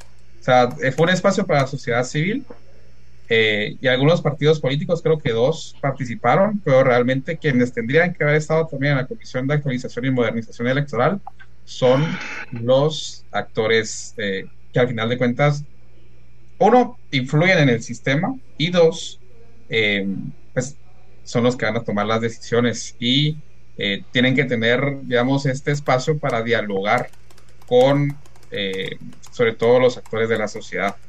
Después los vemos discutiendo en el Congreso y únicamente cerrando los espacios de discusión, pero realmente están ausentes de procesos tan importantes como este. Y de cara a la Comisión de Actualización y Modernización Electoral del 2023, quizás el punto en el que, hacer, en el que hay que hacer énfasis es que, em, digamos, tiene que ser un espacio para llegar a acuerdos em, y que los actores deberían llegar con una actitud que les permita dialogar y buscar esos puntos que, digamos, a la larga nos puedan ayudar a salir de, de, este, de, ese, de este sistema que está diseñado para ciertos actores políticos y no para la, ciudadanía. Déjenme ir, si todavía tienen chance, déjenme ir al corte y regresamos al último segmento, donde plantearles dos cosas de cada uno, me parece decir, concretas, que serían indispensables, pero que sean prácticas, o sea, posibles de hacer antes de la próxima elección. Dos cosas, no necesariamente tiene que ser reforma electoral, pero dos cosas que debiesen suceder antes de la próxima elección para tener una esperanza, una oportunidad de que esto tuviera un potencial de cambio en el mediano plazo. Tengo que ir al corte. Cerramos con Adrián Zapata, con José Javier Galvez y con don Fernando Hispanel, acá en Temas y Debates en Radio Infinita. Estamos de regreso acá en Temas y Debates en Radio Infinita. Último segmento del programa del día de hoy. Nos acompañan Adrián Zapata, José Javier Galvez y Fernando Hispanel. Y le voy a dar dos minutos a cada uno para que hagan un cierre, pero van a responder dos preguntas distintas. La primera es una cosa que quisieran que se diera antes de las próximas elecciones y la segunda es una cosa que debiera darse antes de las próximas elecciones. Son dos cosas distintas. Una cosa que quisieran, tal vez hasta utópica, que se diera antes de la próxima convocatoria, y la otra una cosa que debiera, que debería suceder para que estas elecciones eh, sean más em, efectivas, eficientes, transparentes, como ustedes lo quieran llamar. Empiezo con Adrián, un par de minutos para que me respondan las dos preguntas y así seguimos con José Javier y cerro con Fernando. Bueno, menudo, menudo quilombo. Mira, como se trata de la lista de Santa, yo, realmente a este Congreso le encomendaría poco, porque además me da pánico, porque pueden conocer lo que puede salir. Entonces, eh, creo que primero quisiera que se buscara una salida para el tema incluso del, del relevo en de la Corte. Creo que eso ya no es, o sea, si, si, vamos a hablar de pendientes, que hay muchísimos, creo que eso es indispensable. Eh, y lo otro, mira, yo creo, insisto, que el nivel de cooptación es tal eh, no solo a nivel Contraloría, MP, o sea, creo que el, andamiaje que se va a articular en función de la próxima elección desde la institucionalidad y la legalidad va a ser algo monstruoso en la carrera electoral respondiendo a intereses del oficialismo, no hay que decirlo de otra forma.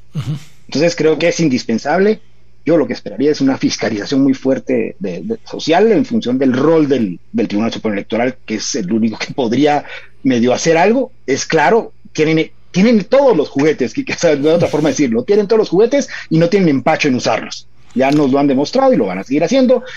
y eso es delicadísimo, entonces no nos queda nada más que gritar más fuerte mientras vamos dando, dando la batalla. Eso, es, eh, eso creo que es lo único que nos va quedando hacer eh, y no dejar de dar. Ahora, insisto, lo que creo que sí es viable, y además eh, es muy poco, pero creo que el relevo es indispensable, es retomar un poco el tema de Don José Javier. Ok, sí, está un poco difícil la pregunta, pero vamos a ver. Algo que creo que, algo que me gustaría que, que, pasara, voy a cambiar un poco la pregunta, algo que me gustaría que no pasara son las, la propuesta de reformas que acaba de presentar el diputado Rivera Nájera ahorita en, junio. Que no pasara, que se quede ahí estancado para siempre. Eh, que es el listado, el listado semiabierto, el listado semiabierto. Sí, pero además de eso que también tiene como eh, limita los, los controles para la fiscalización de financiamiento, eh, elimina el criterio de equidad en cuanto a los a, los medios, tiene ahí algunas algunas reformas. Pues, eso es lo que no quisieras que pasara, esa reforma. Y lo que creo que debería pasar, sí o sí, definitivamente es eh, una elección limpia del Contralor General de Cuentas, que es algo a lo que creo que se está poniendo muy poca atención. Es un proceso eh, de elección de funcionarios de segundo nivel que está ahorita llevándose a cabo, que todavía están, creo que esta semana finalizó la presentación de planillas en el Colegio de Contadores Públicos y Auditores. Eh, y que al final la Contraloría General de Cuentas juega un papel fundamental en cuanto a qué candidatos participan y qué candidatos no, y que se ha instrumentalizado muchísimo en el pasado para favorecer eh, y obstaculizar ciertas candidaturas. Entonces yo creo que es, es un punto es un punto importante. eso ya lo entra, eso ya, ya Kike, solo eso, eso ya lo entramparon. ¿eh? Sí, no, estoy claro, pero, pero por eso, eh, pero es lo que, lo que considera que, que debería, considera que debería, según José Javier. Fernando, ¿qué cosa quisieras, así tu wish o, que, o, quisieras que pasara o quisieras que no pasara antes de la convocatoria y qué cosa debiera suceder antes de la convocatoria? Eso fue trampa, José Javier, pero, me pareció buena, me pareció buena la, salida. Por, eso te puse, por eso te puse la opción también. no, está bien. Eh, así muy utópico, que se separaran las funciones administrativas, jurisdiccionales y de gestión electoral del Tribunal Supremo Electoral. O sea, eliminar esas discreciones eh, y que, digamos, se fortalezca el órgano de gestión electoral para lo que debería ser. Digamos, las elecciones, temas de partidos políticos y, todo lo relacionado. Y lo que creo que sí, sí vendría bien ahorita, eh, muy simple, pero, pero muy al punto, es tema de campaña anticipada. Eh, o sea, esto de cara al 2023 va a ser la discusión de, bueno, está haciendo campaña anticipada, no lo está haciendo, eh, va a haber mucha discrecionalidad en torno a este tema. Entonces, de todo lo que está en la propuesta de la Comisión de Asuntos Electorales, creo que este tema es el, al menos el único que debería pasar. Eh, si no, uno de los dos temas que debería pasar. Pero sí, creo que sí sería muy importante eso. Yo les agradezco a los tres porque son temas eh, eh, complicados en el sentido de que no hay certeza de ningún tipo, de ninguna de las cosas, por eso el que quisiera y debiera, eh, era un poco la, pregunta esta final, pero por otro lado son tres personas que entienden el sistema, que son profesionales en estos temas, que comprenden esto y aún así vemos esto con una complejidad horrible. Imagínense ustedes, uno a esta clase media urbana de, de la que hablaba José Javier hace un rato, que está llegando a llamarla para que trate de participar activamente en política, pero dos, veamos a la población, que es la mayoría, que está en modo de sobrevivencia o de subvivencia, dicen algunos, que lo que menos le ocupa es esto y que la forma de votar es caminando hacia el norte, yendo a Estados Unidos, generando ingresos allá y viendo cómo le resuelve a su familia porque el Estado no lo hace. Ese es un poco el, el contexto entre el que estamos operando y yo reitero el tema de que no hay, no hay eh, no sé cómo le quieren llamar, revolución, eh, problemas de gobernanza, no hay levantamiento social por las remesas, porque con eso logran subvivir o sobrevivir mucha gente que de otra forma se hubiera terminado de levantar para generar una condición eh, que sería inmanejable. Entonces, yo ni siquiera sé ya qué, cuál es la salida. No, no, no podría haber respondido a las dos preguntas que les hice. ¿Por qué? Porque ¿qué quisiera que pasara? Que se dispersara el, el, poder que hasta ahora ha estado controlando todo, lo cual es utópico, no va a suceder. Pero ¿qué debiera pasar? Pues voy a ir al extremo de uno de nuestros oyentes que me estaba acompañando, me dice, mira, pues si no se puede de otra forma, que participen todos, que dejen que, que, que no hayan impedimentos, porque va a ser peor. La, el, criterio de, de, poder eliminar contendientes a que mejor dejen que participen todos y que pues, los que logren estar adentro eh, vean cómo se las arreglan, porque creo que es peor limitar el derecho a participar por las condiciones de subjetividad y criterios tan amplios que hay en el sistema actualmente, a que pues digan, mí muchachos, ¿saben qué? Como no sabemos a quiénes sí, a quiénes no, pues ahí van todos para adentro y echen punta. Los dos extremos. Yo creo que debiera ser más el segundo, que participe el que quiera y hay que se den riata en la calle. Así que hasta ahí se las dejo yo. Yo les agradezco de verdad muchísimo. Es un tema demasiado complejo y las cosas que les pedí era muy complicado tratar de, de encontrarle algo donde aterrizar. Así que gracias a Adrián, que nos acompañó la, la hora y media de la charla, a José Javier y a Fernando. Un gusto, gracias. Un abrazo a Gracias a usted. Mañana los espero. Vamos a conversar con. Primero, en la primera parte, vamos a conversar con don Roberto Jiménez y don Juan Callejas acerca de eh, la política y la religión, la política y el evangelio eh, y The Family, que es el, show este de Netflix que puede ir a ver usted. Esto surgió de la semana pasada, así que no tiene nada que ver con Cash, pero obviamente volveremos a hablar de Cash mañana por la coyuntura.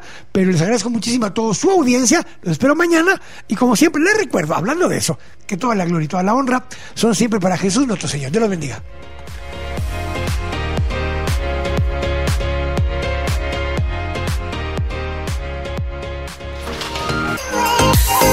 Lo distinto te ha encontrado.